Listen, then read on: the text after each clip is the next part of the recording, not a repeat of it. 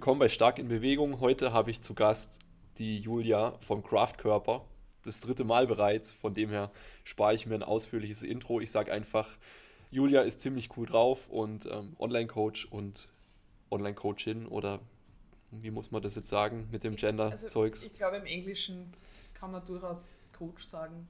Okay, Online-Coach, Online-Coach und du hast jetzt auch deine Bodybuilding-Wettkampf-Vorbereitung angefangen. Also im Endeffekt eine sehr lange und früher oder später auch sehr harte Diät, um möglichst prall und lean auf einer Bühne zu stehen. Das hast du, glaube ich, jetzt perfekt zusammengefasst. Genauso sehe ich mich mental auf der Bühne stehen, genau. Also danke auf jeden Fall für die Einladung. Ich freue mich wirklich extrem, dass ich jetzt schon ein drittes Mal da sein darf. Also ja, und freue mich jetzt auf das Gespräch. Ja, ich habe auch absolut die Ehre, oder wie man kurz derre sagt bei euch, weil es, äh, es hat mir immer Spaß gemacht und die Folgen sind auch immer sehr gut angekommen. Sehr was, gut. denke ich mal, auch daran liegt, dass wir über Ernährung gesprochen haben, was irgendwie ähm, sehr viel Aufmerksamkeit auf sich zieht, finde ich. Stimmt, Ernährung ist ein Dauerbrenner. Jetzt natürlich auch in der Prep äh, ein wichtiges Thema. Weniger Ernährung natürlich.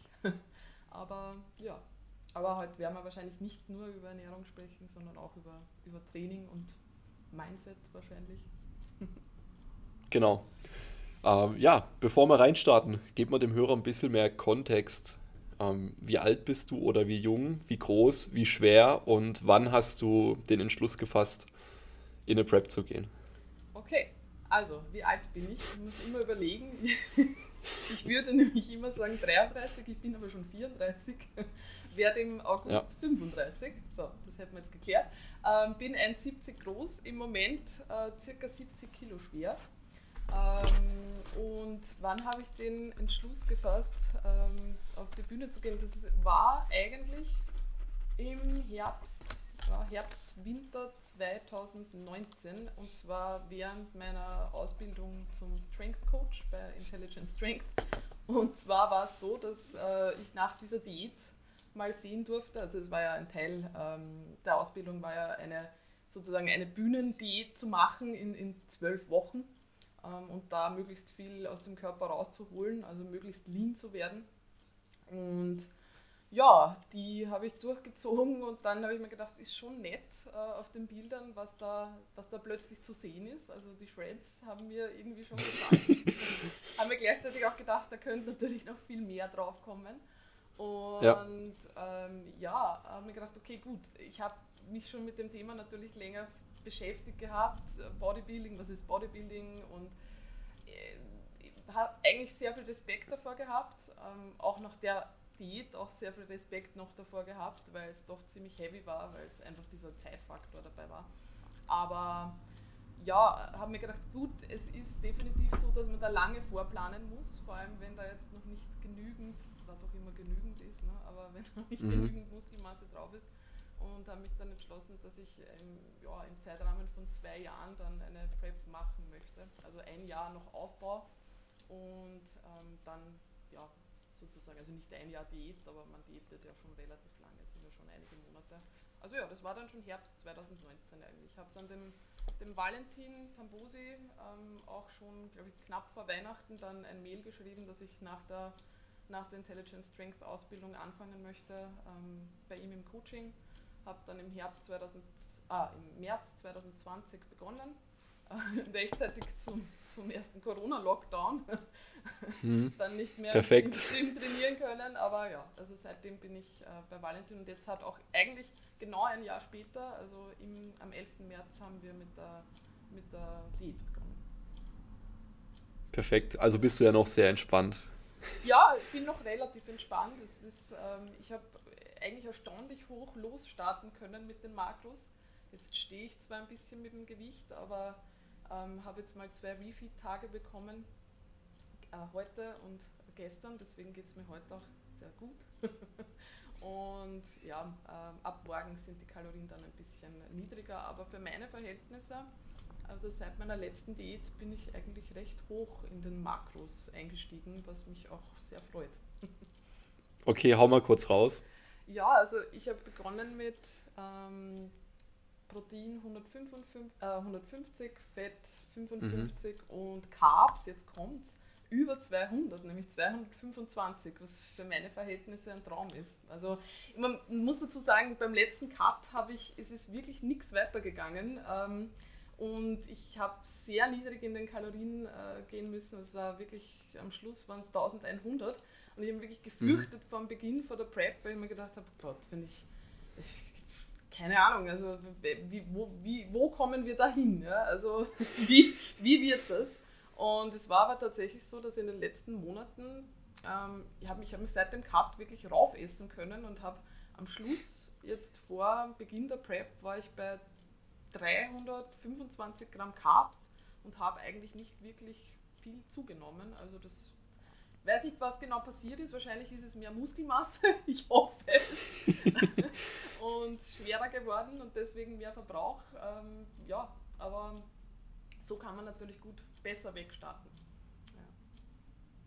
Dafür okay. Cardio. Um, ähm, ja, du machst ja so komisches äh, Ork-Walking, also schnelles Spazieren. Ja, nicht nur. Wie ich das beobachtet äh, habe. Aber das ist jetzt, also ich versuche es mir ein bisschen abwechslungsreich zu gestalten. Also wir haben jetzt gleich doch mit relativ, also für meine Verhältnisse, relativ viel Cardio begonnen. Also gleich vier Einheiten, also viermal pro Woche ähm, 20 Minuten. Das ist jetzt noch nicht viel, aber es wird mir wahrscheinlich sehr viel Cardio blühen. Deswegen ist es, glaube ich, ganz gut, so mal diesen, diesen Habit auch hineinzubekommen. Und ich versuche es halt jetzt abzuwechseln. Also einmal Cross-Trainer, einmal sehr schnelles, merkwürdiges Gehen draußen und einmal Gehen am Laufband. Und somit ah, du, ich, ich werfe mal jetzt noch eine blöde Idee rein, auf die ich jetzt äh, in, gegen Ende meiner Diät gekommen bin. Ja. Das ist einfach, äh, schnallst dir einen Rucksack auf, wenn du einen guten hast, machst ihn voll mit Gepäck, je nachdem 10, 15, 20 Kilo und dann gehst du einfach spazieren oder auf ein Gehband. Ja, stimmt. Du hast im, im Endeffekt, dein Puls geht hoch, du verbrauchst ja. was und gleichzeitig hast du wie beim Spazieren auch relativ arg wenig Stress auf dem, ja, auf dem Bewegungsapparat. Ja, das ist, das ist äh, sehr gut. also ich, frage ich frag mich, warum das noch keiner genutzt hat, so von den ganzen äh, Leuten, die gepreppt haben und preppen. Gibt's so, aber, habe ich. So ich hab weighted, weighted Spaziergang. Nein, es gibt, ja, es, es gibt ja einige, die mit, also einige, aber ich habe das öfter schon gehört, dass Leute mit Weighted Vests gearbeitet haben. Weil natürlich, wenn man jetzt Gewicht verliert, dann verbraucht man auch weniger und die haben dann einfach halt das Gewicht, das sie verloren haben, mit diesen Weighted Wests ausgeglichen im Alltag. Also gibt es äh, gibt's Leute, die Perfekt. die Prep so durchgezogen haben. Hast du mich auf eine Idee gebracht, weil das ist fürs Cardio wirklich gar nicht so äh, abwegig, weil man natürlich dann ja immer schneller gehen müsste oder sogar schon laufen müsste, dass man einfach dieselbe, man wird ja halt auch fitter, blöderweise, ne? Ja. und, Laufen ist halt jetzt auch keine Option. Nee. Wie, wie, wie, hast du äh, in deiner, in, du warst, hast jetzt auch eine längere Diät durchgezogen. Äh, wie war es da genau. mit Cardio? Ähm, Cardio war erstmal gar nicht drin. Ja. Also ich habe es schon vor der Diät so gehandhabt, dass ich halt Cardio mache, wenn ich Lust drauf habe. ähm, aber halt aber halt auf eine Art und Weise, die mich jetzt nicht äh, negativ beeinträchtigt außerhalb vom Cardio. Also im Schnitt würde ich sagen, war ich ähm, 0,8 Mal pro Woche Cardio machen.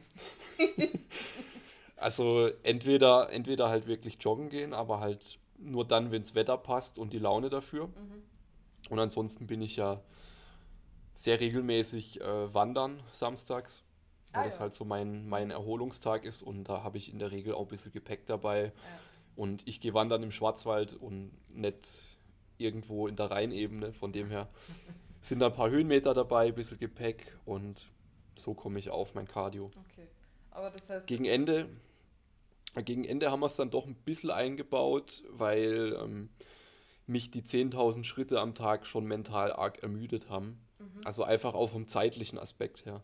Dann habe ich ähm, im letzten Zyklus habe ich Nils dann den Vorschlag gemacht, so hey, lass doch mal lass doch mal ein bisschen Cardio einbauen und die Schritte zurückfahren und dann habe ich einfach 10, 20 Minuten ähm, an vier, fünf Tagen gemacht und gut ist.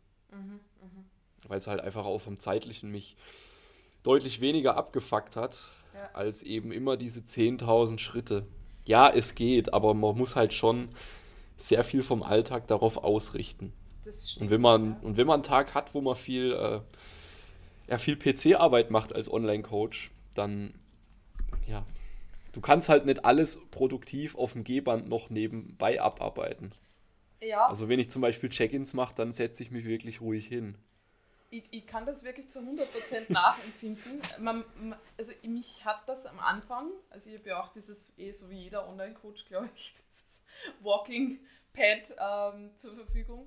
Ich, finde es natürlich schon super, also für die Prep ist das eine super Investition, weil man, also gewisse Arbeiten kann man sehr, sehr leicht erledigen. Also wenn man sich jetzt Check-in-Videos anhört, ist natürlich super und ein bisschen mitschreibt.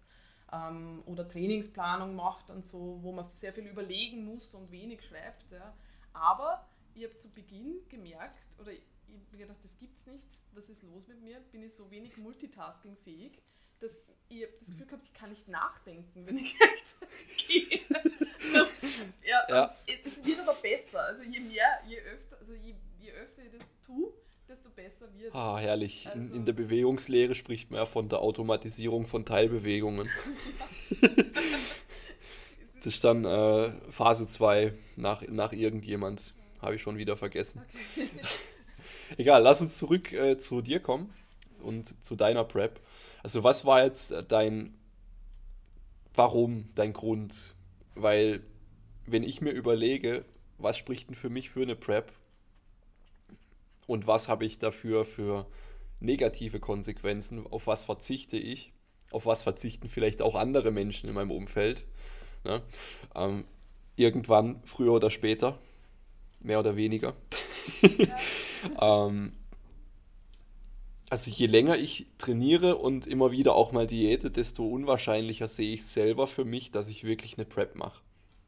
Weil ich mir denke, das Ergebnis, dass ich lean bin und Muskeln habe, das kann ich auch mit einer normalen Diät und einem Fotoshooting irgendwie haben.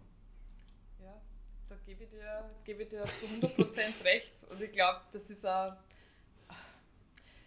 Ich glaube auch, dass sehr viele, und ja, also ich möchte mich jetzt nicht ausschließen, ich glaube, dass man das trotzdem ich glaube, dass man das Ausmaß einfach nicht abschätzen kann. Ja? Also ich glaube natürlich, dass ich weiß, worauf ich mich einlasse und habe halt auch schon äh, härtere Diäten hinter mir. Das heißt, ich glaube natürlich, dass ich weiß, wie es ist.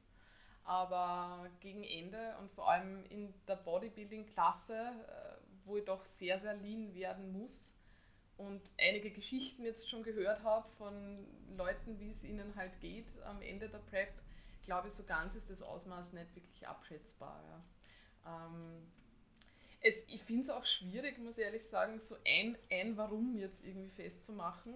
Und wenn man jetzt ganz ehrlich ist, ich meine, was jetzt am Ende dabei rausschaut, ist eh sehr ernüchternd. Ne? Also man steht dann irgendwo auf einer Bühne eines, ich sag mal, eines Turnsaals, ja, ist mit brauner Farbe angeschmiert, steht im Glitzer-Bikini oder in der, ja, vielleicht jetzt nicht Glitzer, äh, im Glitzer-Tanga, aber in, einem seltsamen Outfit auf einer Bühne und post, damit man mehr oder weniger wie bei einer, ich vergleiche es mit so einer Hundeschau, bewertet wird. Ob man jetzt da in die Norm passt oder nicht, oder ob das optimal ist oder nicht, oder ob man ausgeht. Es ist ja eigentlich total absurd. Es ist, es ist wirklich total absurd. Aber es war für mich auch nicht wirklich denkbar. Also ich habe das eigentlich ziemlich abstoßend gefunden, als ich mit dem Training angefangen habe. Aber natürlich, je mehr man jetzt auch in dieser, sage mal, in dieser Blase auch drinnen hängt und je mehr man sich äh, Dinge ansieht und, und ähm, damit einfach konfrontiert wird und vor allem jetzt in Wien in das Gym mit Leuten konfrontiert wird, die eben eine Prep machen, und die Leute kennenlernt und ähm, dann von diesen Erfahrungen auch hört, desto interessanter wird es natürlich doch. Und es kommt halt irgendwann der Punkt, oder zumindest bei mir war der Punkt irgendwann, dass ich durchaus die, die, diese Ästhetik und diese Performance auf der Bühne doch ansprechend äh, gefunden habe. Ja. Also gerade äh, bei, der, bei der Mary, ja, The Real Iron Mary, ähm, ihr Bühnenauftritt 2019, das hat mir wirklich, ich das, das hat mir extrem beeindruckt. Ich habe das extrem schön gefunden. Ähm, und das war dann schon irgendwie der Punkt, wenn man gedacht habe, so einmal dieses diesen Glamour, obwohl es kein Glamour ist, aber nur für mich selber, dieses, diese Darstellung, also diese, diese Bühnenpräsenz zu haben, so an mir so zu arbeiten, dass ich, ich muss mich präsentieren im bestmöglichsten Licht und das hat irgendwie dann, hat dann doch, es war ansprechend. Und dann, gut, okay, du sagst es, ich meine, man könnte auch ein Fotoshooting machen, aber es ist halt, es ist nicht diese Verbindlichkeit da und was halt komplett wegfällt und was ich merke, was eigentlich wirklich ein Großteil von dieser ganzen Vorbereitung jetzt, also Großteil, aber ein viel größerer Teil ist, als ich geglaubt hätte, ist einfach Posing. Und ich merke aber jetzt den, den Mehrwert, den das Posing mir jetzt im Training schon bringt, obwohl ich, ich stehe erst absolut am Anfang. Also ich habe das auch wirklich unterschätzt. Ich habe jetzt natürlich im Aufbau schon angefangen, für die Check-in-Bilder zu posen und so weiter. Und jetzt fällt mir auf, verdammt, das ist extrem schwer. also wirklich, wirklich schwer. Und dann, wenn man die Posen so halbwegs mal hat, kommt man drauf, Moment, das muss ich ja auch noch, es gibt ja sowas wie Übergänge. Ich kann mich ja nicht hinstellen und die Pose machen und dann gehe ich wieder und mache wieder eine Pose. Sondern genau. ich muss wissen, wie komme ich, und das hat, das hat mich komplett fertig gemacht. Also ich gesagt, wie soll das gehen? Wie soll das jemals gehen? Und dann bin ich noch drauf gekommen, okay, Bodybuilding bedeutet Kür. 60 Sekunden Kür. Ja. Das heißt, ich muss mir eine Routine ausdenken, muss die Übergänge machen, muss das zur Musik machen. Das hat halt, aber das ist halt auch so eine mega Herausforderung für mich, weil ich bin jetzt nicht so die, die, die Rampensau. Ja. Also es ist, ich einerseits natürlich, irgendwie muss in mir ein Geltungsdrang drinnen sein, sonst würde ich das jetzt nicht machen. aber gleichzeitig bin ich dann doch auch eher so, eher introvertiert und doch so eher die Person, die sich dann mal klein macht und versteckt. Ja, also das habe ich eigentlich mein Leben lang immer als Feedback gehört, so, na jetzt komm, komm, stell dich doch, stell dich doch hin, komm, komm her. Und warum, warum bleibst du da im Hintergrund und so? Dann haben wir gedacht, und da kannst du nicht im Hintergrund bleiben, da musst du raus und da musst du, ja, scheinen sozusagen. Und das ist halt schon, ja, ist so wirklich eine mega Herausforderung. Ich glaube, das ist ähm, einer der, der, Haupt, der Hauptgründe. Ja. Mm, ist vielleicht auch ein Grund, dass du überhaupt eine, eine neue Herausforderung gesucht hast, irgendwie dein, ich sage jetzt mal, dein Trainingsleben auf einem höheren Level zu testen? Also was, was da so sozusagen, was da rauszuholen ist oder was da so gehen kann, ist das auch ein Antrieb für dich? Ich glaube schon, weil einfach die Verbindlichkeit, dass man weiß, man steht auf der Bühne zu dem Zeitpunkt. Also es, ist, es hat sich im Training hat sich definitiv was geändert bei mir. Also ich meine natürlich mit der Zusammenarbeit, also durch die Zusammenarbeit mit Valentin auch, ähm, weil mich der auch gepusht hat. Also ähm, wirklich gepusht hat, so dass ich, ich habe mich auch da ein bisschen kleiner gehalten. Ähm, also nicht das ausgenutzt, was vielleicht möglich wäre. Aber wenn man, es, es kommt irgendwie so das Gefühl auf, jede Einheit zählt und das ist halt dann auch wirklich so. Ja? Also jede Einheit zählt, man macht halt alles bestmöglich, um das Training bestmöglich umzusetzen. Das heißt, es hat halt wirklich absolute Priorität. Ich habe halt jetzt auch angefangen, also ich bin von vier auf fünf Einheiten umgestiegen in den letzten Monaten. Und es ist halt, also bei mir ist dann in der Zeit muskulär schon einiges noch weitergegangen, muss ich schon sagen. Ja. Ich meine, nicht, dass ich jetzt zufrieden wäre, um Himmels Willen. Ich habe auch dazwischen überlegt, wirklich zu schieben, weil ich so ähm, starke Minderwertigkeitsgefühle gehabt habe nach meinem Cut. Ich mir gedacht habe, da bleibt jetzt was weiß ich was über und dann habe ich gesehen, okay, bist halt auch nur dünn. aber ich glaube, damit kämpft eh jeder. Aber ich habe wirklich überlegt zu schieben, aber dann habe ich gedacht, nein, das, das ziehe ich jetzt durch, weil es wird nie genug sein und ich werde immer mich irgendwie klein und vielleicht auch lächerlich fühlen, aber das ist ja auch gar nicht der Grund, warum man das Ganze machen sollte, weil wenn ich mich anfange zu vergleichen, dann, ja, dann kann man halt auch gleich mal zu Hause bleiben natürlich. Ja. Das, ist, das ist halt das Thema. Aber ja, Training hat definitiv mehr Verbindlichkeit bekommen und ich versuche halt wirklich ja, alles rauszuholen aus den Einheiten und das ist, glaube ich, was anderes. Also ich glaube, wenn man jetzt, wenn ich die Prep nicht hätte, dann würd die, würden einfach die Prioritäten ein bisschen anders aussehen. Und ich würde trotzdem, ich trainiere für mein Leben gern. Ja? Also es ist wirklich, dieses Training ist äh, Liebe, außer im Kaloriendefizit das Beintraining. Ja. Aber, aber ansonsten, ja, man stellt halt dann doch eher vielleicht ein bisschen hinten an, klar. Wie war das bei dir in der Diät mm. mit dem Training? Also den ersten Mesozyklus war es sehr entspannt, weil ich halt auch wirklich sehr fett war, muss man so sagen.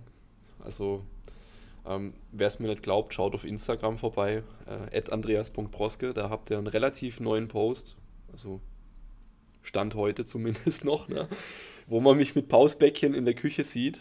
Ähm, und ich habe mich gefragt, ob das ich bin oder Reinhold Messner, nachdem er sich rasiert hat. So. no hate gegen Reini, ne? aber ähm, es war schon arg. Also ich bin 1,80 Meter groß circa und ich hatte ähm, gegen Ende des Aufbaus hatte ich über 92 Kilo und ich habe mich auch nicht mehr wohl gefühlt. War das Ziel im und Aufbau so weit raufzugehen? Nee, aber es, es war eher so, dass ich, dass ich so lange einen Aufbau gemacht habe, bis ich mich nicht mehr sehen konnte und dann in Defizit zu gehen. Also, also quasi schauen, wie, äh, wie unkomfortabel kann ich mich hochpushen ähm, ohne dass ich jetzt mich gar nicht mehr sehen kann. Mhm. und dann in die Diät gehen, weil irgendwas so dazwischen, da bin ich jetzt nicht der Fan von. Mhm. Also ich, ich würde auch jedem empfehlen, das eher, ähm, egal ob es jetzt Aufbau- oder Diätphasen sind, eher ja, wirklich mal ein bisschen länger durchzuziehen, weil man sich ja so oder so so ein bisschen auch den Wind aus den Segeln nimmt. Also wenn ich wenn ich, äh, wenn ich einen Aufbau mache und alle drei Monate einen Minicut einschiebe, ja. das ist Arsch. also. Das, das stimmt, ja. Da aber das, das machen ja viele. Ja. So, so die Fibo-Diät Fibo oder ah, ich muss ja shredded sein im Sommer oder was weiß ich, ne? Man kennt es ja. Egal. Ja. Ähm, aber zurück zu deiner Frage. Am Anfang war das Training, wie gesagt, noch sehr entspannt. Und jetzt die letzten ein, zwei Mesozyklen, das war einfach nur noch so. Also ich habe es nur mehr wie so eine lästige Arbeit empfunden. Ah, Seitheben, erster Satz abhaken, zweiter Satz abhaken, dritter Satz abhaken, Bankdrücken, abhaken, abhaken, abhaken und so. Eigentlich war jeder Trainingstag nur noch eine lange Checklist, wo gar keine Begeisterung mehr da war. Ähm, wo ich sehr viel Monotonie auch empfunden habe. Mhm. Das ist ja nochmal schlimmer, wenn man diätet und verhungert. Ja, das stimmt. Und ähm, wir haben dann auch im letzten Trainingszyklus haben wir dann auch das Volumen um 20% reduziert. Mhm. Und dann habe ich nochmal für zwei Wochen einen Energieschub gehabt und wieder mehr Lust aufs Training. Okay. Und nach den anderen zwei Wochen ist das dann auch wieder verpufft. ähm, Hast du mit deiner ja. Diätpause oder, oder Refeeds habt ihr da gehabt? Wir haben wir haben immer ähm, vier Wochen trainiert, beziehungsweise am Anfang fünf. Und in der Deload-Woche gab es dann auch immer quasi ein Refeed oder Erhaltungskalorien. Okay. Also so sozusagen vier Wochen, vier Wochen den Diätstress pushen und eine Woche die Luft wieder rauslassen. Okay. So. Ja. Da freut man sich wirklich am Deload dann. Da gibt es mal wieder Eis. Frozen Joghurt ist super, weil das hat nur Carbs. okay. Na, also ich, ich, ich bin da wirklich Team Schlagsahne. Das muss fettig sein einfach. Also ein Eis ohne Sahne, das geht gar nicht rein. vom Eis verabschiede ich mich jetzt eh schon gedanklich für die nächsten Monate. Also ah gut, so, so Wassereis mit, mit Süßstoff kannst du mal selber machen. So. Ja, aber das, triggert, das triggert mich. No thank so Leitfand, Leitfanta ins Gefrierfach. Ach ja. Na, lieber nicht. Das ist nur traurig. Absolut. Ich, bin froh, solange mir die, die Zero Calorie, ähm, diese Cognac-Nudeln erspart bleiben und, oh, und furchtbar. Der, der, Götter, der Götterquark. Also solange mir sowas erspart bleibt, bin ich sehr froh, aber irgendwann wird der oh. Punkt kommen, wo man auch das wieder genial findet. Oh, ich bin froh, dass ich den Punkt nie erreicht habe. okay, lass uns zurückkommen zu deinen Motiven. Ähm, ich habe da auch einen Post von dir aufgeschnappt. Das ging so in die, in die Richtung, ich schaffe mir selber was Hartes im Leben, weil es sonst langweilig wird. So ja. ungefähr, um es mal ganz salopp auszudrücken. Ja, vielleicht eher nicht, weil es langweilig wird, weil das ist natürlich auch so eine Einstellungssache, was man jetzt als langweilig empfindet oder nicht. Aber ähm, ich bin ja immer auf der Suche nach einer, also ich bin ja der Überzeugung, dass man eine gewisse, man braucht eine gewisse Lebensphilosophie. Also ich glaube, man kann nur glücklich werden, wenn man sich bewusst ist, was man für, für Werte hat und wonach man lebt. Also ich glaube, das ist was, was man sich irgendwie sehr wenig bewusst macht und irgendwie nur so dahin lebt oft. Und ja, also ich, ich lese sehr gern in die, ähm, in, die, in die stoische Philosophie ein und da habe ich was gefunden, was mich extrem angesprochen hat und das war diese, ähm, auf, auf, Englisch dieser Voluntary Discomfort, ähm, also das freiwillige Unbehagen.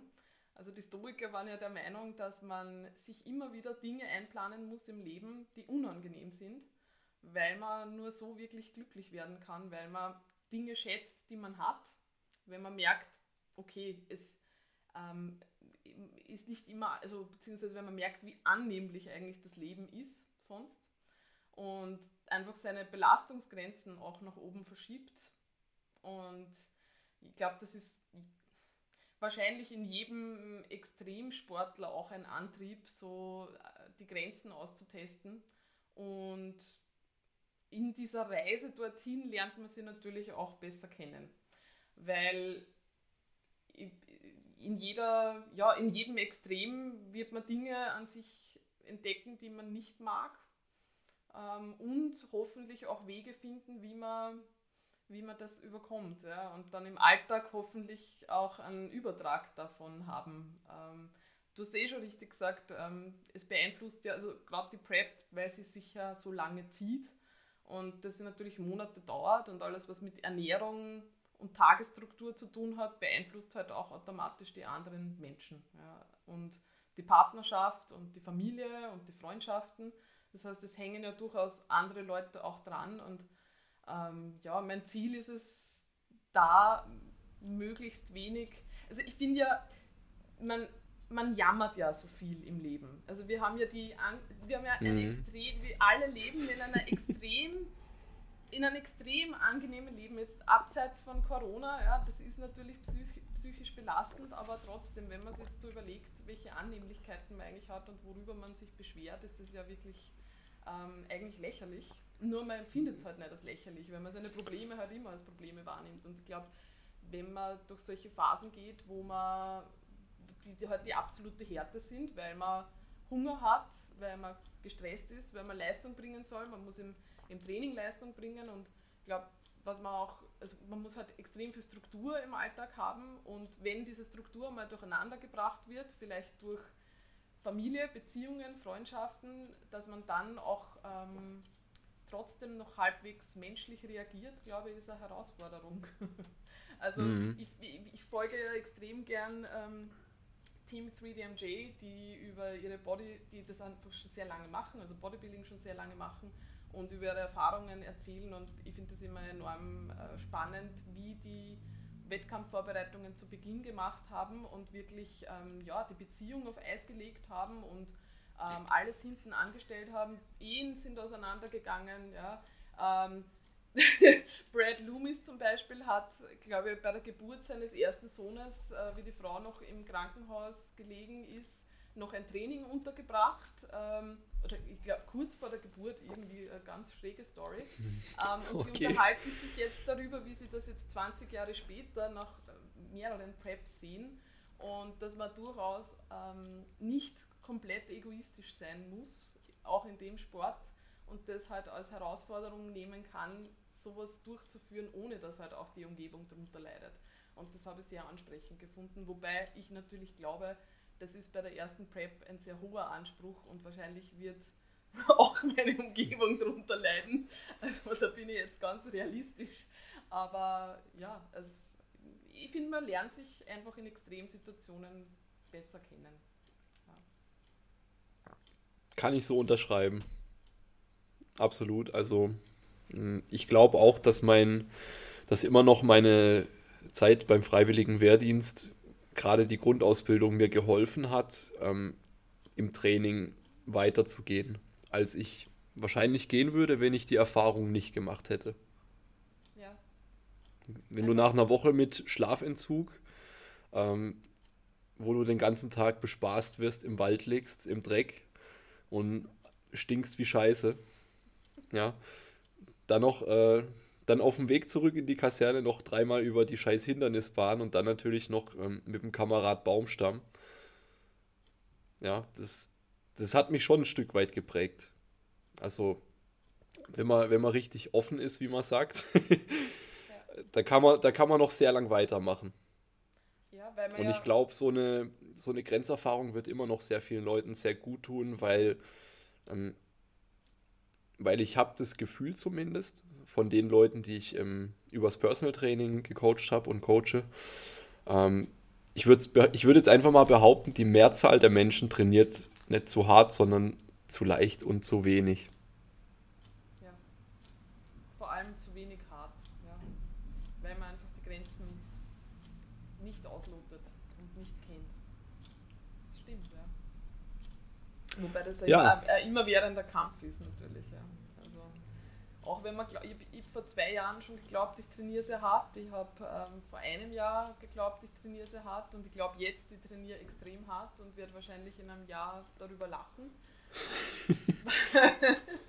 Aber da hilft natürlich ein Coach einfach wirklich enorm. Also ähm, da zu sehen, ob jemand wirklich an seine, seine Grenzen geht und einfach zu pushen und zu sagen, da geht noch mehr, ist, ist sehr, sehr wertvoll, weil man dann wirklich die Trainingszeit halt echt ausnutzen kann. Aber ja, ich meine, das kommt halt auch mit einem Preis, weil gut fühlen nach dem Training ist halt dann irgendwann nicht mehr. Ne? Also, wenn man mit der Erwartung dann trainiert, dass man sich äh, leistungsfähiger im Alltag fühlt, wenn man mit einer entsprechenden Intensität trainiert, dem ist halt nicht mehr so. Auch nicht im Aufbau, mhm. auch nicht mit sehr vielen Kalorien. Das habe ich wirklich im letzten Jahr, bin ich teilweise war ich sehr überrascht, weil ich mir gedacht habe, nur im Aufbau mit so viel Kalorien, ja, das wird super, da werde ich mich super fühlen.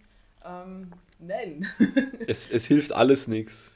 Du kannst zwölf Stunden schlafen, du kannst 5000 Kalorien essen, aber wenn du halt, äh, wenn du halt ein, deine, deine paar Sätze Kniebeugen oder irgendein Kreuzhebe, was auch immer, mit einer Rap in Reserve, einer echten gemacht hast, dann, ja.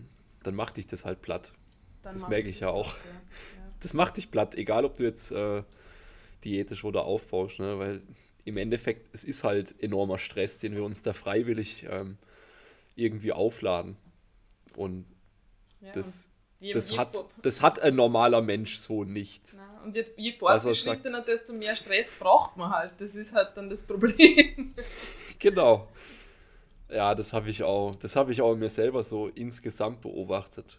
Also wie ich angefangen habe zu trainieren in meinem Kinderzimmer mit der Klapperhandelbank äh, die ich immer noch habe im Home Gym, aber nicht fürs Bankdrücken nutze. äh, also ich, ich habe ich hab eine Stunde trainiert oder so und, und, und danach ging es weiter. Ja. Jetzt mittlerweile, so gerade jetzt in der letzten Diät nach dem Pull habe ich mir gedacht, boah ey, scheiße, jetzt habe ich ja noch einen Arbeitstag vor mir. Mhm.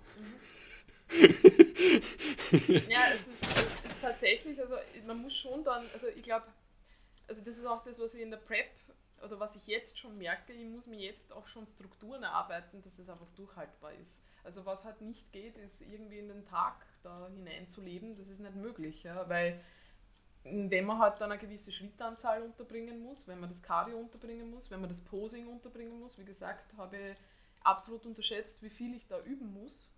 Müssen einiges, es ist eh wie bei jedem Skill natürlich, aber man unterschätzt einfach. Das heißt, das muss man auch auf täglicher Basis einbauen. Und gleichzeitig, gut, Training dauert auch schon dementsprechend dann relativ lang. Ähm, es sind dann doch zwei bis zweieinhalb Stunden pro Einheit. Das ist schon viel, aber ich spreche leider Gottes auf das viele Volumen sehr gut an. Verdammt. aber ich meine, irgendwann möchte man ja auch oder sollte man ja auch arbeiten und auch dafür frisch sein, weil ich will natürlich meine Klienten nicht mit dem totalen Diet Brain ähm, betreuen. Ja. Das bedeutet, du musst das Mealtiming auch so legen, dass es halbwegs gut noch funktioniert. Und natürlich gibt es dann auch noch vielleicht ja, Freundschaften, die gepflegt werden wollen, die Beziehung, die gepflegt werden will und familiäre ähm, Verpflichtungen, Notfälle, was auch immer. Ja. Also es ist, ähm, es ist schon was. Und vor allem in einer Diät ist es einfach, ist man natürlich, wer versucht sich dann hinzulegen und dann hat man halt noch die Schritte und man kann sich nicht hinlegen. Und ähm, wenn man sich zu viel hinlegt, dann kommt halt noch mehr Cardio dazu, weil man halt so viel ruht dazwischen. Das heißt, man muss sich die ganze Zeit pushen, aktiv zu sein. Sonst wird es problematisch, genau. Ja. Und da mhm. denke ich mal an das, was der Valentin gesagt hat. Er hat gesagt, in einem Kalorienüberschuss kann trotzdem jeder hart trainieren. Ja? Weil klar, ähm, die, nachher ist man auch fertig. Ja? Aber in den Sessions ist es schon, also man pusht sich dann ja auch gerne, weil man merkt auch, es, man, man, hat ja auch den Progress, den hat man ja irgendwann in einer Diät dann nicht mehr. Das heißt, man kämpft ja nur mehr, damit man die Muskelmasse erhält und das ist vom Mindset her, finde ich, was ganz was anderes, als wie wenn man denkt, oh, sehr cool, ich steigere mich und da kommt jetzt noch, äh, da kommt sich jetzt noch Muskelmasse drauf und so.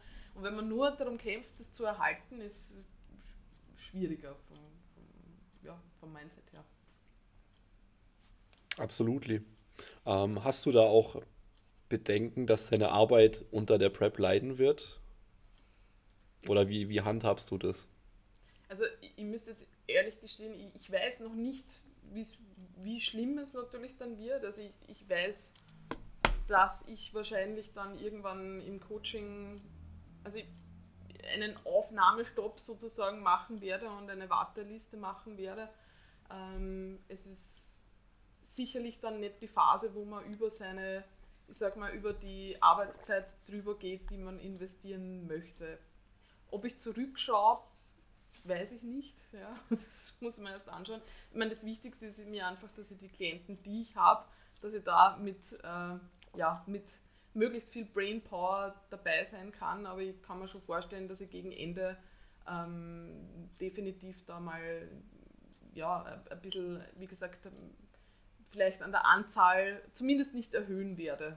Ja, weil das ist natürlich ein Erfindungsprozess. Ja, viel, wie viel ist da möglich? Und ich glaube, wobei ich sagen muss, es ist, wenn man, irgendwie kann das ja auch beflügelnd sein. Ähm, ich habe es mal in der letzten, also im letzten Cut gedacht, wo ich schon so niedrig war mit den Kalorien. Da habe ich schon so eine gute Tagesstruktur gehabt, dass es sogar sehr gut gelaufen ist. Ja? Also auch vom, vom, vom Coaching-Ablauf, also von, meine, von meinen Arbeitsabläufen her weil man eben so durchgetaktet ist. Ja, also das, ich glaube eben, das ist, das ist auch eine dieser Challenges, da das nicht, sehr, nicht so sehr darunter leiden zu lassen, weil das Ganze natürlich jetzt, das sollte jetzt auch nicht der absolute Hauptfokus sein im Leben. Ja. Weil, ja, natürlich muss man es zur Priorität irgendwie machen, sonst wird es nicht funktionieren, aber es ist halt nicht die einzige Priorität. Ja, Absolut. Ich glaube, wahrscheinlich muss man einfach sehr auf seine Energiereserven achten und ähm, den Schlaf, wobei angeblich kann man am Ende eh nicht mehr sehr gut schlafen, muss man sich anschauen, aber einfach die, die Downtime einplanen ähm, und darf da wahrscheinlich nicht zu sehr über die Grenzen drüber gehen, sonst wird es wahrscheinlich tricky. Ja. Also du musst halt in einem, in einem disharmonischen Zustand die Balance wahren, im Endeffekt. Wahrscheinlich, ja. ja, dann mit dem Schlaf will ich dir keine Angst machen, aber ich habe das tatsächlich auch an mir selber in der letzten, in der vorletzten Diät bemerkt. Da war ich aber auch so blöd, ich habe die Kalorien zu stark reduziert. Mhm. Also ich war dann bei 2100. Mhm. Also was für mich irgendwie verdammt wenig ist. Wie viel, wie viel Defizit wäre das für dich? Keine Ahnung. Also ich, ich müsste ich müsst lügen. Ich habe schnell, relativ schnell damit abgenommen. Aber ich, ich bin dann teilweise eine Stunde oder anderthalb manchmal vorm Wecker wach geworden, weil der Magen geknurrt hat. Mhm. Und, und in diesem, ich sage jetzt mal, sympathischen Zustand, also sympathischer Nervensystemanteil, ja, jetzt nicht äh, sympathisch, weil es so toll ist. ähm, du kannst dann einfach nicht weiter schlafen. Ja. Der Körper sagt, ey, Körper fuck, sagt, it, fuck it, let's, let's hunt, ja. Ja, gejagt. Das ist, das, ist wirklich, das ist aber auch der Grund, warum, warum viele dann sagen, sie sind energetischer irgendwie in der Diät oder kommen leicht aus dem Bett. In Wirklichkeit ist der Körper, der sagt, hey, steh auf, wir verhungern. Genau. Ja. Naja, es, wird, es, es wirkt sich sicher irgendwann aus. Das, das ist ganz klar. Aber ich will jetzt nichts raufbeschwören, ne? Ja, bis jetzt habe ich auch in, den, in der heftigsten äh, Diät, also auch bei meinen 1100 Kalorien, der Schlaf war nur relativ in Ordnung. Ähm, also schauen wir mal, wie es dann wird. Ah ja, sonst hast du ähm, vielleicht auch gesundheitliche Bedenken, was die Prep angeht. Weil man muss ja dazu sagen, der Gesundheit zuträglich ist es auf keinen Fall. Das muss einem ja auch klar sein vorher. Das muss einem klar sein, ja. Also das ist nicht gesund, absolut nicht gesund.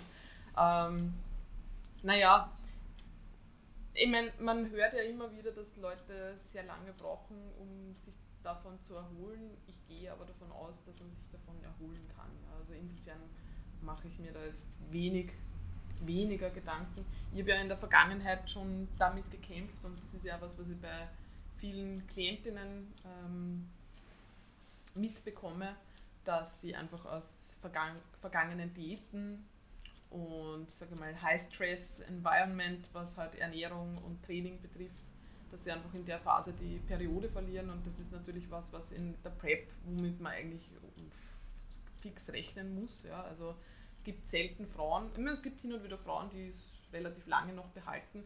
Das ist jetzt aber nicht unbedingt was, was mich stresst, weil ich es einfach kenne, weil ich weiß, okay, der Körper macht da einen Shutdown. Ähm, klar, der sagt, na, in diesem Zustand kannst du nicht schwanger werden, du kannst kein Kind ernähren. Es ist für mich alles logisch. Ähm, und ich weiß halt jetzt auch aus der Erfahrung, dass das halt einfach wieder zurückkommt, wenn man isst und dementsprechend halt dem Körper das wieder gibt. Und ich bin dann auch bereit, gut zu recovern. Von dem her machen wir jetzt weniger Gedanken. Aber ja, ich meine, natürlich jetzt in der Covid-Zeit denkt man sich natürlich schon, okay, was äh, angenommen, was? angenommen ist, keine Ahnung, ja, man steckt sich an oder ich weiß es nicht, ist jetzt natürlich nicht die beste Ausgangslage, wenn man schon ähm, extrem niedrig im Körperfett und extrem äh, ja, fertig ist. Aber hoffen wir mal, dass bis dahin die Impfung schon bereitsteht. Und ja, aber ich, ich ja, ich mache mir keine Sorgen. Ich denke mir einfach, ich, man muss, ich, ich muss mir nachher dann die Zeit geben, ähm, um da wieder gesund zu werden. Das ist, glaube ich, das Wichtigste. Und da nicht zu versuchen, dann ultra zu bleiben und ähm, ja, ist, glaube ich, das Allerwichtigste. Ja. Ähm, das hast du auch schon vorhin angesprochen. Du hast ähm, gerade im Hinblick auf die Alltagsstruktur oder Tagesstruktur hast du schon viel optimiert gehabt, auch in der letzten Diät und wirst das jetzt auch sicher gemacht haben. Wie sieht denn sonst deine ähm, Trainingsstruktur aus, beziehungsweise auch die Coachingstruktur mit dem Valentin, die dafür sorgt, dass eben alles möglichst on point ist zu Tag X? Mhm. Also wie, wie trainierst du gerade? Wo trainierst du? Was hast du für Mittel zur Verfügung? Und wie sieht das Coaching überhaupt aus? Also was macht ihr da oder welche, welche Tools, welche Schritte, welche äh, Vorgänge, Schleifen, wie auch immer man das jetzt nennt, was macht ihr da? Okay.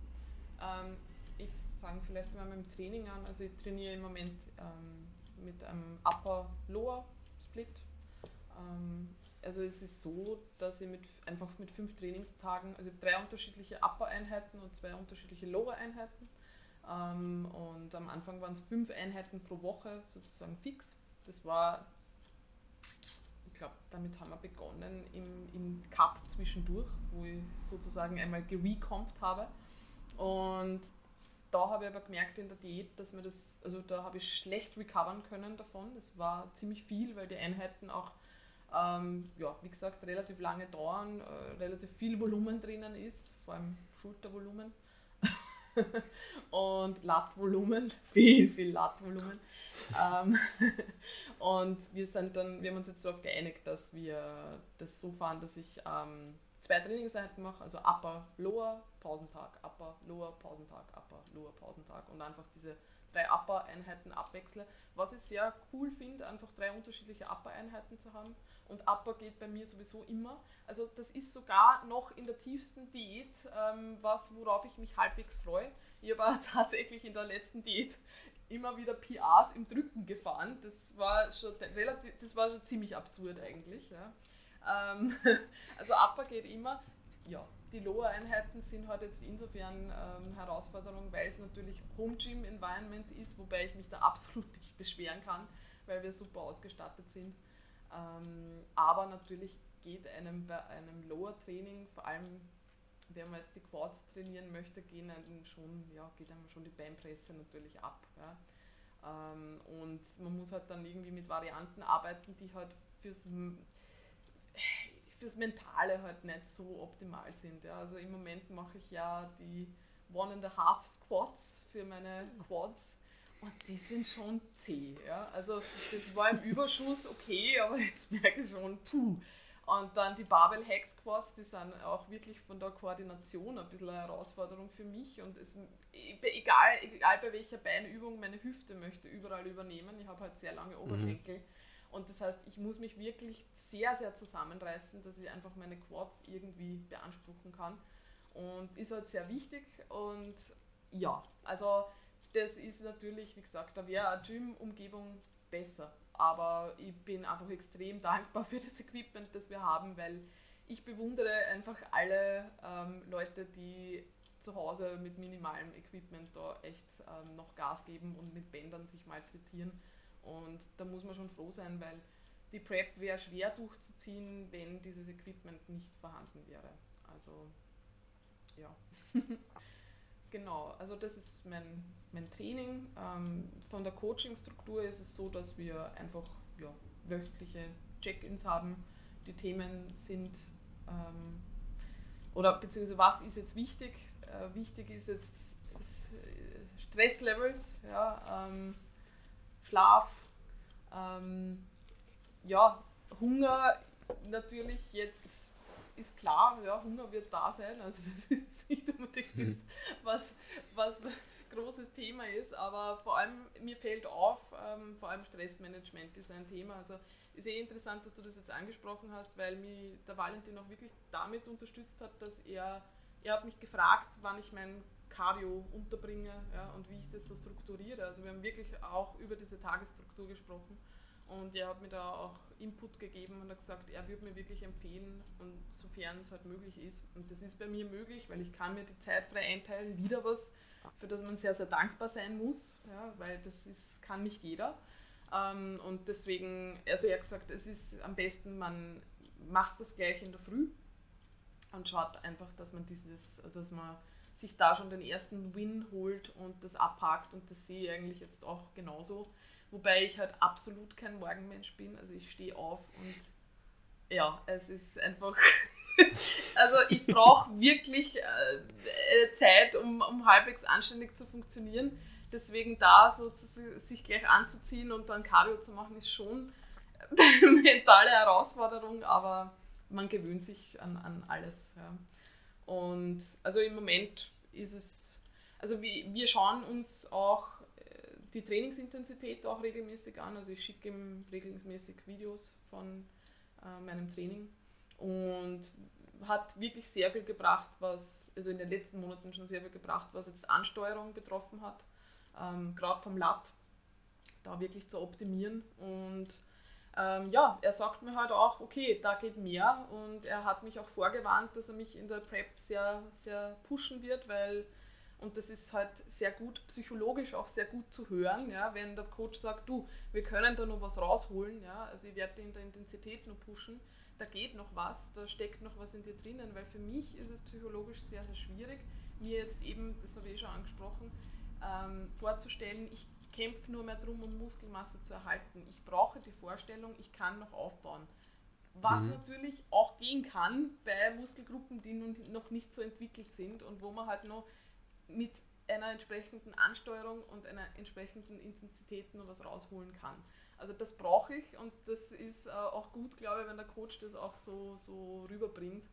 Und deswegen, ja, also da die Betreuung, auch was das betrifft, ähm, sehr, sehr eng, auch was das Posing betrifft. Also ähm, er, natürlich bei den Check-in-Bildern äh, macht man natürlich seine Standardposen. Ich versuche jetzt mit ein bisschen Varianten auch äh, aufzuwarten, also so Classic, Classic Physik-Posen auszuprobieren, äh, was ganz spannend ist und ähm, ja, bekomme dazu natürlich auch Feedback und wir machen auch Posing-Einheiten ähm, über, über Skype, also Skype-Posing, ähm, ja, um da einfach dran zu bleiben. Normalerweise wäre das jetzt natürlich auch persönlich im Gym möglich, aber dem ist halt jetzt nicht so, deswegen ist das Ganze remote. Sehr cool, sehr cool, da auch mal ein paar mehr Einblicke zu kriegen, auf jeden Fall. Ähm, habt ihr sonst noch irgendwelche ähm, Zoom-Gespräche auch ähm, abseits vom Check-in oder beschränkt sich das wirklich so Check-in, Posing und Trainingsanalyse?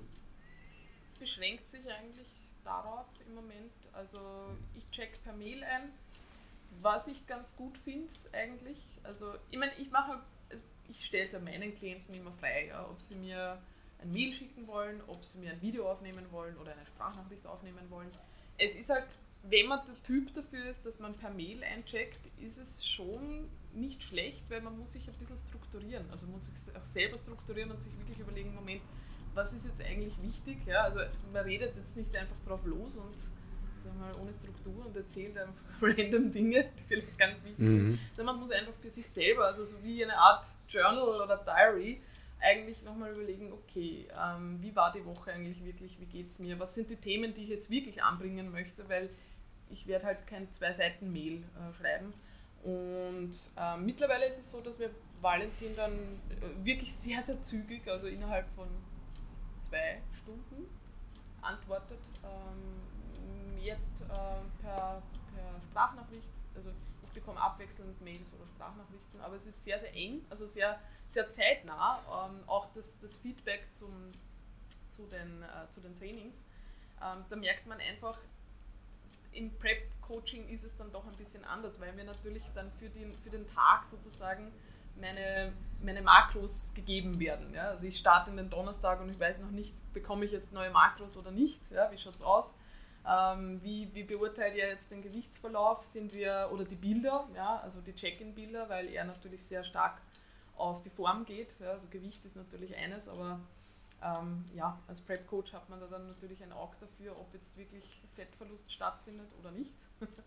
Und das heißt, äh, ja, man bekommt dann erst seine Tagesmakros und dann freut man sich oder nicht, wenn Kohlenhydrate ist.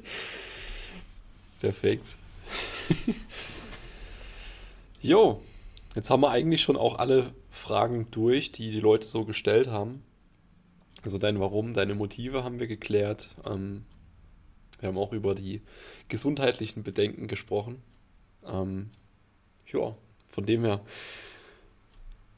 würde ich sagen, lass uns mal in den lockeren Labertalk überdriften, nachdem wir die wichtigste Frage von allen geklärt haben. Ähm, ich weiß nicht, darfst du sagen, willst du sagen, von wem die Frage stammt? Ich muss jetzt ehrlich sagen, ich weiß gar nicht, wem die Frage stammt. Moment, doch, vom Nikolas, glaube ich. Okay. Der Nikolas wollte unbedingt wissen, was ist dein Lieblingsessen in der Diät? Ich hoffe, es war wirklich der Nikolas. Ähm, ja, was ist mein Lieblingsessen in der Diät? Cognac-Nudeln. Nein. Ähm, das ist so furchtbar, Cognac-Nudeln.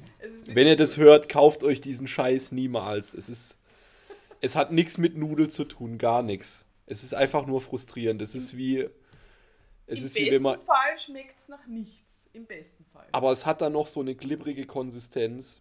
Mhm. Also ich habe eine einzige Cognac-Nudel in meinem Leben gegessen und es hat gereicht. Aber ich muss auch sagen, es gibt wirklich, es gibt furchtbare, und es gibt, also ich kenne ja das aus den 1100 Kalorienzeiten, da ist man auch froh über Cognac-Nudeln. Aber es gibt auch welche, die wirklich absolut geschmacklos sind. Also das ist gut, weil die kann man natürlich dann mit äh, Gewürzen und so weiter und mit einer Soße oder irgendwas ein bisschen geschmackvoller machen. Aber es gibt auch welche, die so einen fischigen Eigengeruch haben. Also die mm. Und es gibt auch Cognac-Reis, bitte, ja. Also es gibt es in allen Formen und Nein, aber das ist natürlich nicht mein Lieblingsessen, also um Himmels Willen. Ähm, ich, ich, es gibt ein Lieblingsessen. Also ich muss sagen, was ich jetzt im Moment mache, dadurch, dass ich ja noch relativ viel Carbs zur Verfügung habe, denke ich mir, ich esse jetzt so viel Reis wie möglich, weil Reis ist einfach super, ja, Reis ist geil. und, und ich weiß, der wird mir irgendwann abgehen. Das heißt, ich versuche jetzt wirklich äh, viel Reis noch zu essen. Also so Klassiker, ne? Reis und äh, Brokkoli und äh, bei mir ist es nicht Hühnchen, weil ich vegetarisch unterwegs bin. Bei mir ist mhm. es dann so, weiß ich nicht, vegetarisches Pfefferfilet, sehr gut. Oder irgendeine vegetarische Proteinquelle äh, of choice sozusagen. Aber solange es Reis gibt, esse ich noch Reis. Und was ich sehr empfehlen kann für alle, ähm, für alle, die, für alle Österreicher eigentlich, wobei, ja, also es wird es in Deutschland nicht geben, aber ähm, Altwiener Bröseltopfen.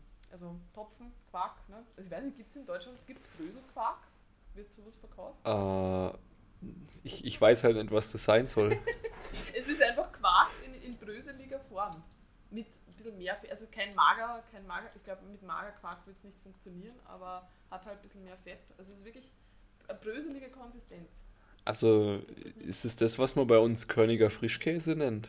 Nein, es ist kein Frischkäse. Es ist nicht Cottage Cheese. Es ist wirklich, es ist Quark, aber mm. in Bröselform. Gibt's nicht. Ja. Habe ich noch nie gesehen, ne. Es ist sehr gut. Also das ist im Moment mein, mein Standardfrühstück. Ähm, Altwiener Bröseltopfen mit Apfel und jetzt gibt es noch Cereals dazu, die werden jetzt dann ab morgen wahrscheinlich wegkommen. Schmeckt ja. wie Apfelstrudel. Sehr gut. Perfekt. Also Nikolas. Ah, ich denke, wir können, auch, wir können auch mal kurz ein bisschen Deep Dive machen in das Thema. Also was, äh, was sind denn noch so Empfehlungen oder Lebensmittel, die einfach immer gehen, wenn es um Diät geht? Vielleicht auch gerade um, ums Thema, wie kriege ich möglichst meine Proteine oder meine Makros unter und habe gleichzeitig viel auf dem Teller. Ja, das ist sowas, da würde ich sogar am Anfang eher davon abraten. also ich würde am Anfang okay. von jeder Diät davon abraten, sofort mit, mit High Volume zu starten. Also, weil das muss man sich irgendwie dann aufheben für die Zeit, wo es ein bisschen mühsamer wird. Ähm, was. Also ich gebe da ungern irgendwie Empfehlungen für Lebensmittel. Ich meine, klar, es sind ja, es ist, sage ich mal, jeder, der so in diesem Fitness, ähm, Kraftsport, Bodybuilding-Bereich ist, isst eh irgendwie immer dasselbe. Und klar, also Quark steht halt ganz, ganz oben, ist natürlich eine super Proteinquelle äh, oder Skier. Ähm, und ja, gut, ich bin vegetarisch unterwegs, das heißt, meine anderen Proteinquellen sind auch zu einem guten Teil natürlich Milchprodukte.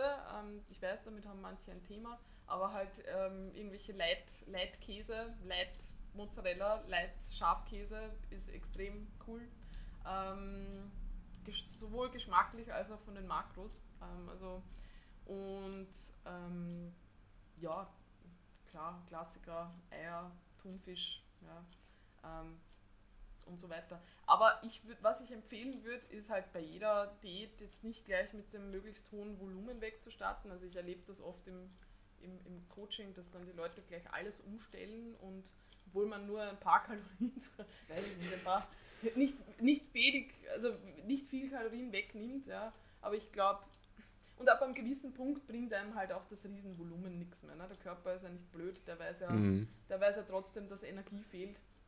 Also da ähm, würde ich nicht gleich zu heftig wegstarten. Und also mein persönlicher, ich sag mal, was ich nicht was ich, was mich triggert und was ich nicht integriere, ist einfach jegliche Art von Süßstoff. Also ich, ich merke das in Diätphasen wie, wie so gut wie es nur geht, weil ähm, mir das nicht gut tut, also mir das wirklich ähm, Hunger, also das Sättigungsgefühl total zerstört. Also ich habe, ich weiß auch in vergangenen Diäten, dass ich da mit diesen Flav Drops und äh, zig Sachen herumgetan habe. Das hat mir absolut nicht gut getan.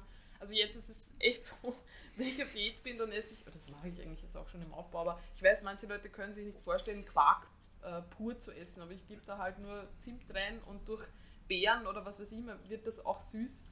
Also ich bin da wirklich anti-Sweetener, weil das schmeckt dann einfach nur super süß und ich möchte mehr davon. Und ich sage dann immer, ja, Sättigungsgefühl so hoch wie möglich halten. Es ist in einer Diät gut, wenn nicht alles mega geil schmeckt. Also wenn es durchaus jetzt nicht extrem überwürzt ist, also gerade so mit Sachen wie Sojasauce und solchen Dingen würde ich auch aufpassen, weil das führt halt einfach nur dazu, dass man davon viel mehr möchte. Ja, also das ist so ja, ein, ein Trick, wenn man so sagen möchte. Kann ich so zu 1000 Prozent unterschreiben. Wobei ja. ich ähm, nicht vom Süßstoff so ganz wegkomme. Also bei mir ist es ja die, ähm, die Leitmarmelade vom Netto. Mhm. Die hat wirklich geile Makros. Also die hat, äh, ich glaube, die hat 50% weniger Carbs als normale Marmelade. Ah. Und es ist ja im Endeffekt nur Carbs. Ja, die, natürlich hat sie Süßstoff. Und natürlich habe ich danach mehr Hunger als davor, wenn ich die auf eine Maiswaffel mit, äh, mit Leitletter schmier.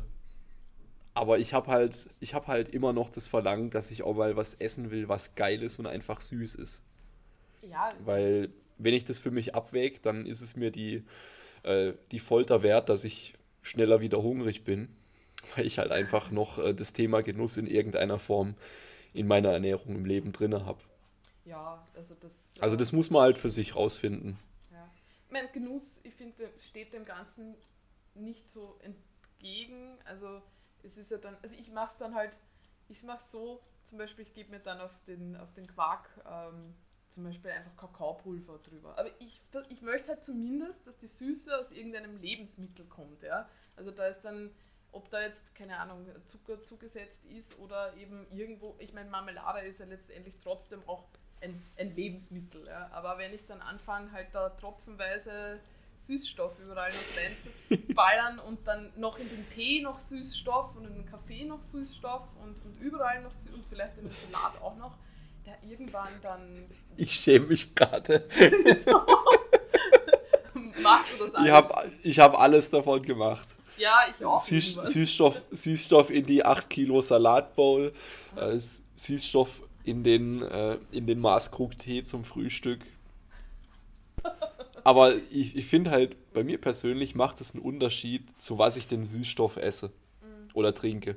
Also wenn ich ein Leitgetränk trinke, dann kann ich äh, eine große Flasche wegsaufen, also anderthalb Liter, also wirklich wegsaufen, ja. muss man sagen. Und es triggert mich null. Mhm. Aber die Leitmarmelade, einfach weil die so süß schmeckt und weil es vielleicht auch mich an ein noch süßeres Lebensmittel erinnert, ist für mich persönlich komplett was anderes. Als wenn ich halt einen Salat süß oder den Tee süß oder äh, den Kaffee, wobei Kaffee mache ich immer Milch rein, ein Schlückchen. Ich meine, die, wenn, die Kalorien, wenn die Kalorien nicht mehr reingehen, dann. das, das, ist eine Fehlerquelle immer beim, beim Tracking. Ja.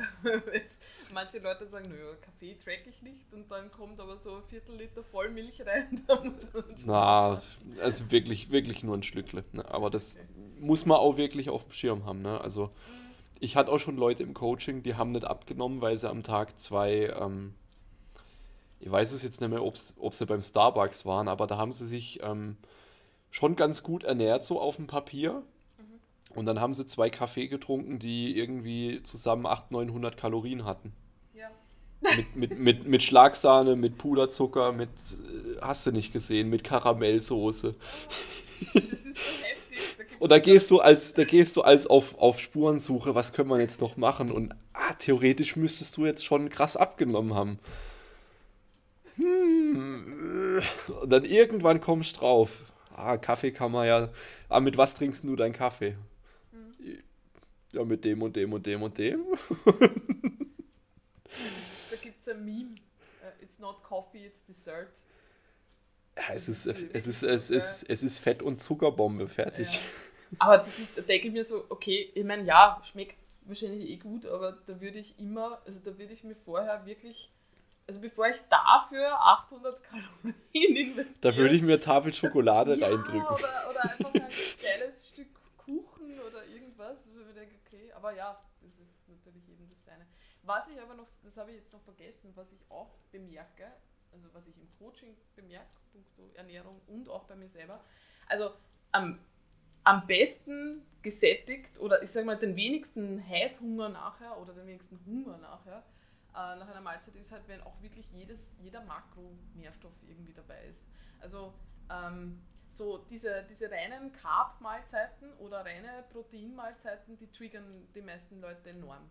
Also das, ähm, da, da könnte es auch günstig sein, also gerade wenn man ja, weiß nicht, mit Reiswaffeln und so weiter arbeitet, da irgendwie eine kleine Fettquelle noch zu, damit zu kombinieren und dann halt ja, Protein und ist, ist meistens viel, viel befriedigender und ähm, hält auch länger an. Also das ist auch noch so was, auf das ich schon schaue, dass ich keine, keine Mahlzeiten habe, wo sozusagen nur, ja, nur ein Makronährstoff da ist, weil da weiß ich einfach, da habe ich nach, einem, ja. nach einer Stunde wieder Hunger. Also wenn ich jetzt nur Carbs essen würde ähm, oder auch nur Protein, ja, ist, ist einfach der Hunger dann wieder da, ist schneller da. Und ich meine, Hunger darf man eh nicht fürchten, weil ich sage immer, okay, ich meine, wenn ich in einem Defizit bin, dann wird der Hunger irgendwann kommen, damit muss ich rechnen. Wenn ich nie Hunger ja. habe, läuft irgendwas auch nicht ganz richtig wahrscheinlich, ja, weil dann steht wahrscheinlich die Waage auch meistens. Ähm, klar, außer man hat recht hohen Körperfettanteil, dann kommt man länger ohne Hunger aus. Aber ja, muss man nicht, darf man nicht fürchten. Also das ist schon auch so, was ich gelernt habe in der Zeit, dass man nicht um jeden Preis irgendwie den Hunger vermeiden ähm, darf, weil da wird, wird man nicht mehr fertig. Also ähm, ja, ich habe in einem Podcast letztens, ähm, ich glaube es war sogar der Valentin, der das erzählt hat, der in seiner ärgsten Prep-Phase ähm, sein Monster mit Süßstoff gesüßt hat. da merkt man dann schon, also da mache ich mir dann schon manchmal Gedanken, denke mir, das muss zu diesem Zeitpunkt in der Prep auch wirklich so zu, da muss der Drang ja dann da sein. Also das macht mir schon ein bisschen Angst, ja, also solche Gedanken zu haben, dass mir das Monster zu wenig süß ist, da, ja, wird schwierig. Ah, du hältst uns ja auf dem Laufenden, oder? Ja, ich werde über meine Peinlichkeiten sozusagen dann erzählen ja, es ist immer gut, wenn man das, wenn man das ganze Thema Bodybuilding und Training auch mit ein bisschen Humor nimmt, finde ich. Weil wenn man jetzt, wenn man uns jetzt so die, äh, die, die, diese ganze Bubble mal anguckt, irgendwie habe ich das Gefühl, alle ziehen nur in den Krieg, machen einen auf äh, Wikinger oder äh, weiß ich nicht, oder, oder meinen, das ist, du sitzt auf deinem Gaul und reitest Richtung Minas Tirith, so, ne? Wenn, wenn du einfach nur ins Training gehst, ne? Also im Endeffekt äh, das, das hat der Coach Kassem oder wie man den ausspricht, geil auf den Punkt gebracht. Im Endeffekt, im Training machst du so lange was, bis du es nicht mehr machen kannst. Und that's ja, it, ja. Also, also wenn du das Muskelversagen erreicht hast. Ja. Oder, oder gehst zumindest nah an den Punkt bei manchen Übungen. Und das ja. hat jetzt absolut nichts äh, äh, vom. Nichts Heroisches. Vom, Mhm. der blutbeschmierte Wikinger, der gegen das Eisen in den Kampf zieht. Ne? Ja. Ey, wir gehen, wir gehen trainieren. Das, es gibt Leute, die können auch ohne den Scheiß leben. Das ist, das ist richtig und man muss sich überlegen, was für ein tolles Leben man hat, wenn man freiwillig verhungern möchte. Ja, das ist, muss man sich wirklich mal vor Augen halten. Ne? In diesem ganzen Überfluss, den man hat, sagt man, nein, ich esse nichts und ich hungere mich da jetzt runter. Aber was für ein privilegiertes Leben man da hat. Das ist wirklich so etwas, was ich mir die ganze Zeit auch denke. Ja, wenn man kommt, wenn natürlich in diesen, das wird, das passiert natürlich immer, ja, bei allen Vorhaben, die man irgendwie mhm. äh, durchzieht, dass man sich irgendwann mal selber leid tut. Und ich habe mir gedacht, jedes Mal, wenn ich anfange, jetzt dieses Ich muss jetzt, ne? Keiner, kein Mensch sagt, dass du das machen musst. Ja? Das ist ja eine freiwillige Entscheidung. Das ist, ähm, das versuche ich auch immer dann, wenn, wenn Leute in der Diät zum, zum Jammern anfangen, dann ist wahrscheinlich, sage ich mal, die Priorität jetzt nicht so gegeben, ja, was auch okay ist.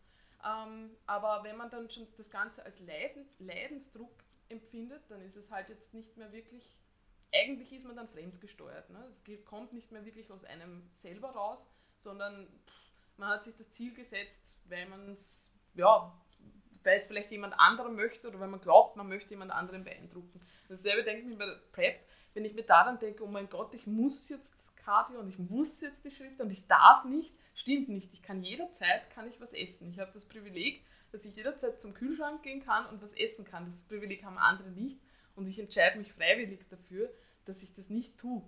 Und das ist vom Mindset her was ganz was anderes und dieses, ja, das ist ins Krieg. Ich meine, das ins Krieg ziehen, das ist auch so ein Narrativ, wo ich mir denke, ja, das hilft wahrscheinlich vielen da so. Ich meine, man hat halt seine eigene Hero's Journey natürlich. Ja? Man, ja. Muss, man muss sich so einen gewissen Film im Kopf, muss man sich aufbauen, weil so wahnsinnig glamourös ist die Sache nicht. Also gerade im naturalen Bereich, ich meine, die Shows, das ist jetzt nichts Glamouröses. Ja? Also es ist meistens, das sind keine Riesenbühnen, da ist jetzt nicht viel Geld dahinter, das ist alles mhm. ähm, nicht so, dass man wahrscheinlich auf dem Showtag sich auch denkt, oh mein Gott, ich bin so überwältigt von der Szenerie. Man ist wahrscheinlich eher enttäuscht. Also, aber da muss man sich halt im Kopf wahrscheinlich ähm, so dieses Narrativ aufbauen. Aber ich finde auch, also das mit, mit ins Krieg, in den Krieg ziehen zu vergleichen und so weiter, ist halt eigentlich dann ja schon ein bisschen weit hergeholt. Ne? Also ja, man zieht halt ja. den Krieg gegen sich selber. Okay, die eigene Willenskraft zu besiegen, gut. Ja, aber ich finde auch, ähm, also ich finde generell, man sollte das Leben nicht zu ernst nehmen. Also es ist äh, sehr kurz und man macht halt das, was einem sozusagen Freude bringt und ähm, sollte sich da auch nicht so mega ernst nehmen in dem ganzen Prozess, weil es gibt bei weitem Schlimmeres. Ne? Ja, voll. Ja, Training ist halt, im Endeffekt ist Training halt ein langfristiger und sehr planbarer und dementsprechend auch regelmäßig monotoner Prozess und hat halt keinen Glamour so direkt. Also, wenn wir von außen auf unser Training schauen, ähm, dann, dann machen wir monatelang die gleiche Scheißübung für die Hamstrings, zum Beispiel ein RDL. Das Einzige, was sich verändert, ist das Gewicht auf der Stange und dass wir vielleicht ein bisschen besser darin werden. Aber es ist immer der gleiche Rotz. Ne? Es gibt, trotzdem, also ich meine. trotzdem hat man Freude dran. Also, zumindest wenn man ja, nicht im Megadefizit ist, aber das ist ja. das Erstaunliche. Ne? Das, aber ich glaube schon, dass Training, also gerade jetzt, gerade jetzt in der Zeit, wo man irgendwie überhaupt nicht weiß, ja, wie, wie geht das weiter, ja, keine Ahnung, steht die, steht die Zombie-Apokalypse dann doch vor der Tür oder auch nicht, oder aber ich meine, es ist wirklich eine unsichere Zeit. Also ich glaube, wir können uns nicht daran erinnern, ja, dass es solche Zeiten schon gegeben hat. Da gibt es halt einfach, da gibt das Training halt schon Struktur. Also ich glaube, das, was ich am Training so lieb, ist, ist, dass es mir einfach Struktur gibt, weil gerade wenn sehr viel Chaos im Kopf ist, ist halt das das, wo man genau weiß, ja, da gehe ich rein, ich mache das und das, ich habe meinen Plan und gleichzeitig fühlt man sich im Normalfall ähm, jetzt, wenn man sich nicht unbedingt besser fühlt, was jetzt die Regeneration betrifft und so, aber man fühlt sich irgendwie einfach gut, man ist stolz auf sich selber, weil man es halt durchgezogen hat. Und ja, es strukturiert einem das Leben durch irgendwie. Ja. Ich weiß nicht, wie du das empfindest, aber für mich ist das, glaube ich, schon sehr ein, ein wichtiger Faktor. Mm. Warum trainierst du? Warum trainiere ich? Das ist eine gute Frage. Mm. Also in erster Linie trainiere ich, damit ich äh, damit ich bei Verstand bleibe und bei Sinnen. Also ich merke es ich merk's mental negativ extrem, wenn ich nicht trainiere. Und es muss nicht per se Krafttraining sein. Also auch intensive Laufeinheiten haben mir früher sehr viel gegeben. Aber ich merke halt einfach, dass mein Neurotransmitter-Cocktail, der braucht es einfach, um richtig zu arbeiten. Also es, vom Wohlbefinden hilft es mir extrem, vom Selbstbewusstsein auf jeden Fall auch. Und es macht Spaß. Also mir macht Training Spaß in der Regel, wenn ich nicht gerade lang diete. und ähm, ja, das, das Strukturding ist es gar nicht so sehr bei mir. Weil ich mittlerweile würde ich mich eher als ein Mensch einschätzen, der zu viel Struktur eklig findet. Also, mhm. also ich mag gewisse Strukturen auf jeden Fall. Und bin auch dabei, gewisse Strukturen einfach noch fester zu etablieren. Aber auf der anderen Seite bin ich auch jemand, der ähm, eine gewisse, ein gewisses Gefühl der persönlichen Entscheidungsfreiheit und Spontanität einfach sehr gern hat. Ja. That's my lesson. das ist aber das ist etwas, was einem in dem ganzen Prozess auch sehr leicht abhanden kommen kann. Also das ist, ich glaube, sehr oft, also ich sag mal, ich meine, in der Prep ist es natürlich notwendig, also da geht man ohne Struktur unter. Ähm, aber man kann auch da sehr obsessiv werden und das kann das Leben sehr, sehr negativ beeinflussen. Ja? Also jetzt abgesehen davon, wenn man jetzt wirklich, sage ich mal, auf einen Wettkampf hinarbeitet, muss man sich dann vielleicht schon überlegen oder manchmal vergisst man auch, ob einem diese Strukturen überhaupt noch gut tun oder nicht. Ne? Man macht halt einfach. Mhm. Das ist dann so die, die Gefahr, wo man dann hineingibt. Und es ist für manche Leute eine, eine sehr große Aufgabe, einen Tag mal ohne Struktur zu durchleben und nichts zu planen. Und das kann einem wirklich in dem, in dem Ganzen verloren gehen. Also ich, ich also ich, ich genieße ich genieß eigentlich Tage ohne Struktur sehr und habe davon zu wenig. Also in der, ich gehe jetzt mal abgesehen von der Prep, ja, weil das ist jetzt einfach, da muss, das muss einfach, sonst komme ich da nicht hin, da weiß ich, was zu tun ist. Ja. Aber abgesehen von der Prep ähm, merke ich schon, wenn ich mir alles durchplane, dann ist irgendwann der Ofen aus. Also auch was jetzt ähm, ja, Kreativität betrifft und ja auch Freude, weil man will ja nicht immer so, so ganz stumpf unterwegs sein. Ne? Also Eben, also bei mir schlägt es dann einfach auch aus, wenn ich zu viel Strukturen habe, zu viel feste Termine, zu also zu sehr, da komme ich mir einfach irgendwann fremdgesteuert vor mhm. und, und spule halt einfach mein Programm ab ohne dass ich jetzt äh, in Anführungszeichen lebe.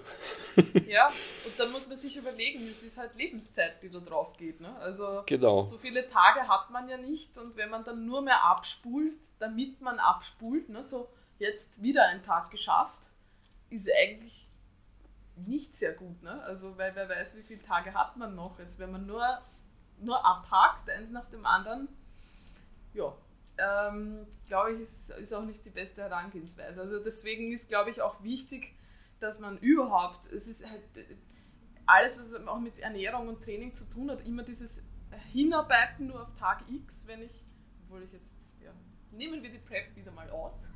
Ja, nochmal. Hinarbeiten auf, keine Ahnung, dieses Zielgewicht oder ich weiß nicht, auf den Trainings-PA oder so. Ich meine, das ist, klingt natürlich jetzt so, so standardmäßig, aber man muss halt schon die Reise genießen.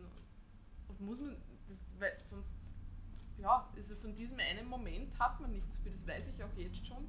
Wenn ich jetzt mich nur darauf konzentriere, auf diesen Moment auf der Bühne, ich meine, das dauert, also ich weiß jetzt noch nicht, wie viele Wettkämpfe ich dann mache, weil die Termine noch nicht feststehen und so weiter. Aber ich meine, das dauert einen Tag lang und dann ist halt vorbei. Ne? Und wenn ich jetzt mich nur stresse, damit ich dann an dem Tag das Paket da bringe und das überhaupt nicht wertschätzen kann, was jetzt passiert und da gar keine Freude dran habe, dann ist es schlecht. Also eigentlich sollte der Weg, der Weg ist das Ziel, ja, aber es ist halt schon so, ne? Ja, es klingt, es klingt abgedroschen, aber es ist halt so. Ja. Wenn der, also wenn einem Krafttraining nichts gibt und einem nur ärgert, dann sollte man vielleicht eher aus seinen Anspruch einfach mhm. reduzieren. Ja, dann eh, ist man genau. halt vielleicht jemand, der ein, zweimal die Woche Krafttraining macht und nicht genau. vier, vier, fünf, sechs Mal. Und genau, das ist ja auch absolut in Ordnung.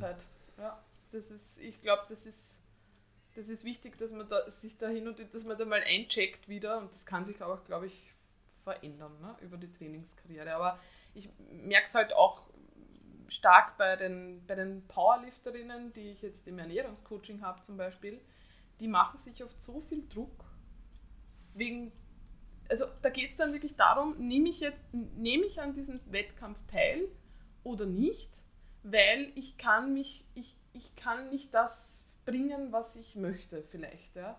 Wo ich mir dann denke, okay, aber ist das jetzt wirklich, ich meine, man macht das Ganze ja nicht jetzt, um Geld zu verdienen. Und ich meine, dasselbe jetzt mit dem Bodybuilding-Wettkampf.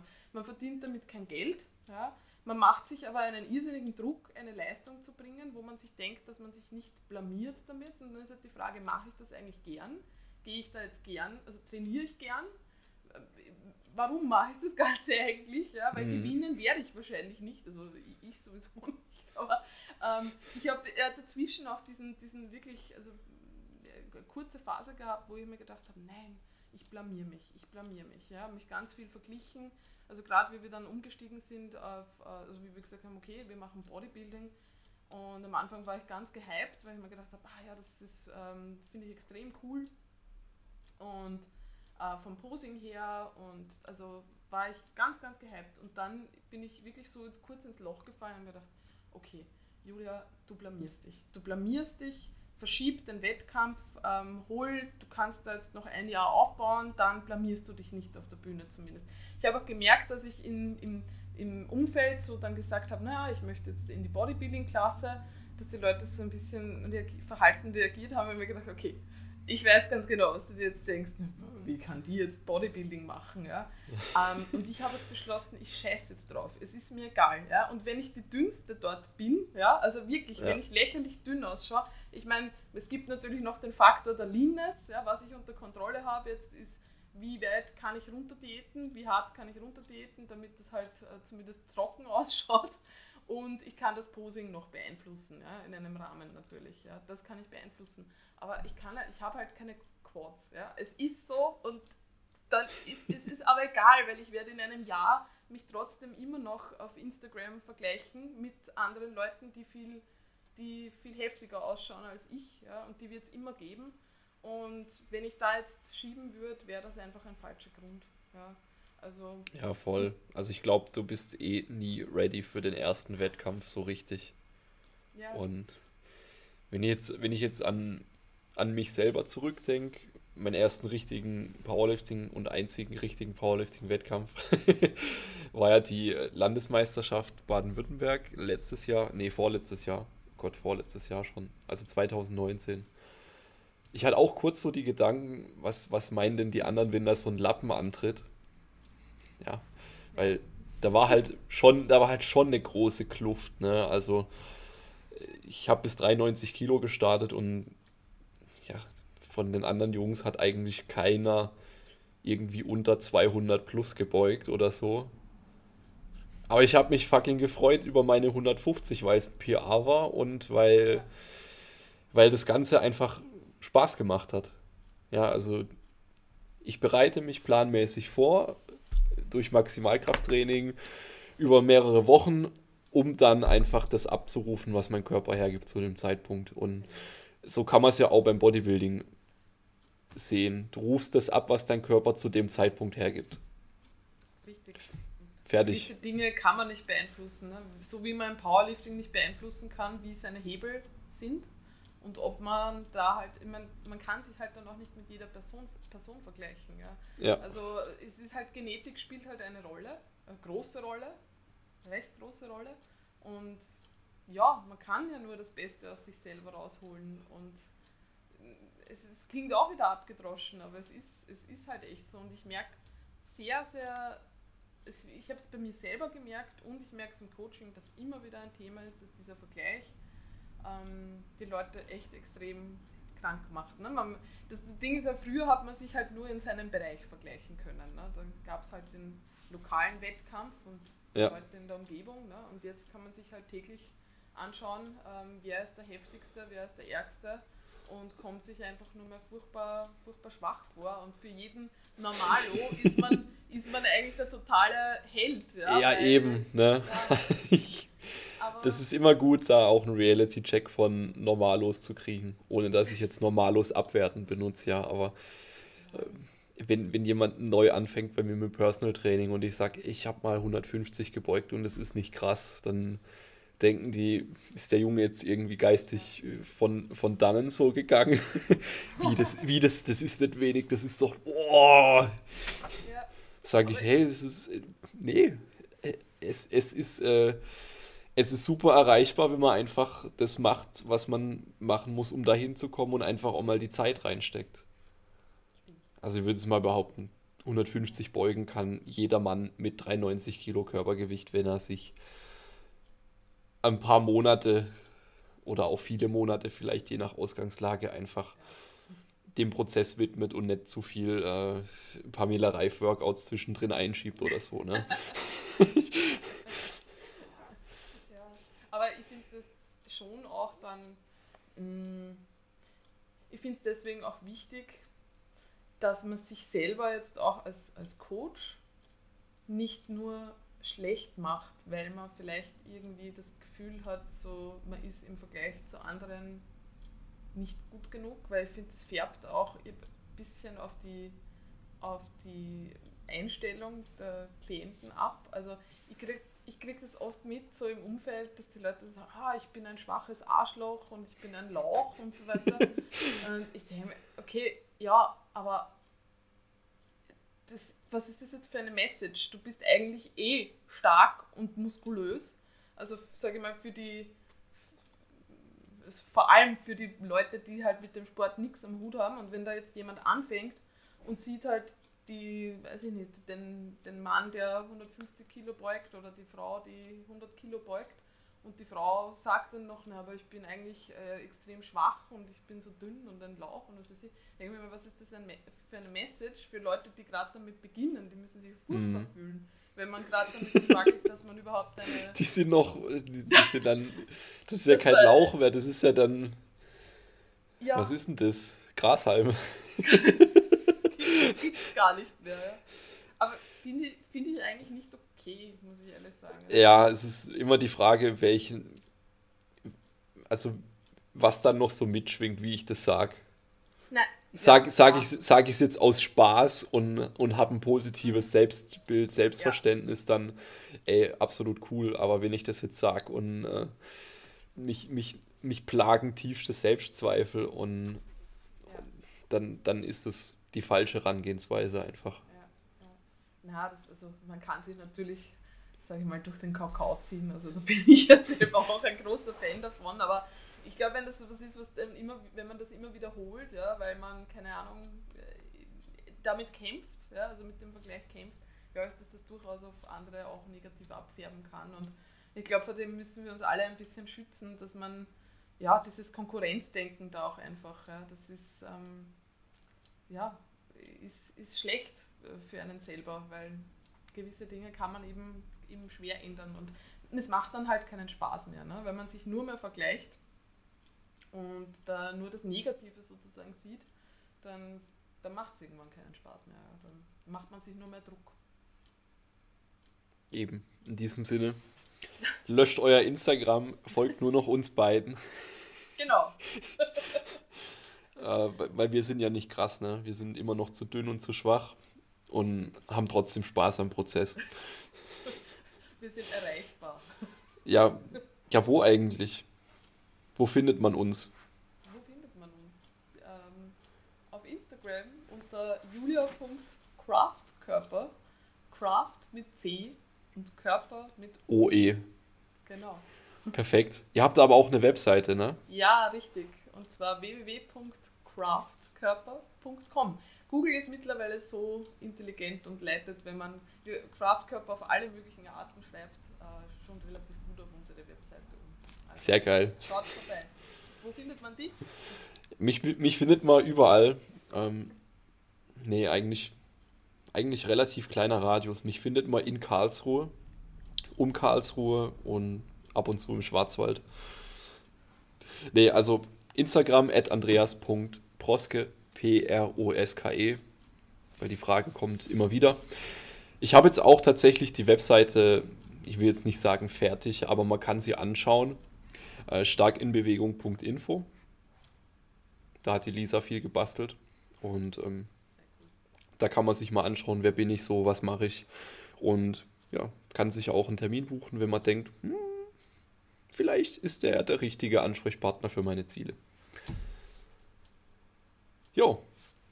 Ansonsten, bitte teilt die Folge, macht einen Screenshot, teilt es auf Instagram, zeigt es eurer Oma, shared den Podcast und lasst uns wachsen. Dann wachst ihr selber auch.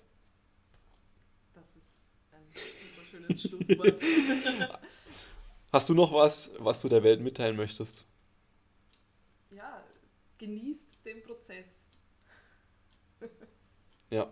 Das finde ich so cool bei ähm, MTMT, die haben ja auch einen Podcast, die sagen, Love your process und keep the power inside. Das ist so denen ihr Motto. Das ist schön. Das ist geil. Liebe Grüße. also danke für die Einladung nochmal. Hat mich sehr gefreut. Mich auch. Und jetzt trifft man gleich ab in den totalen Trash-Talk. Genau. Perfekt. Also. Okay. Bleibt stark in Bewegung, bleibt sauber und genießt den Prozess des Stärkerwerdens, Freunde. Bis dann. Bis zum nächsten Mal. Ciao. Gut, dere.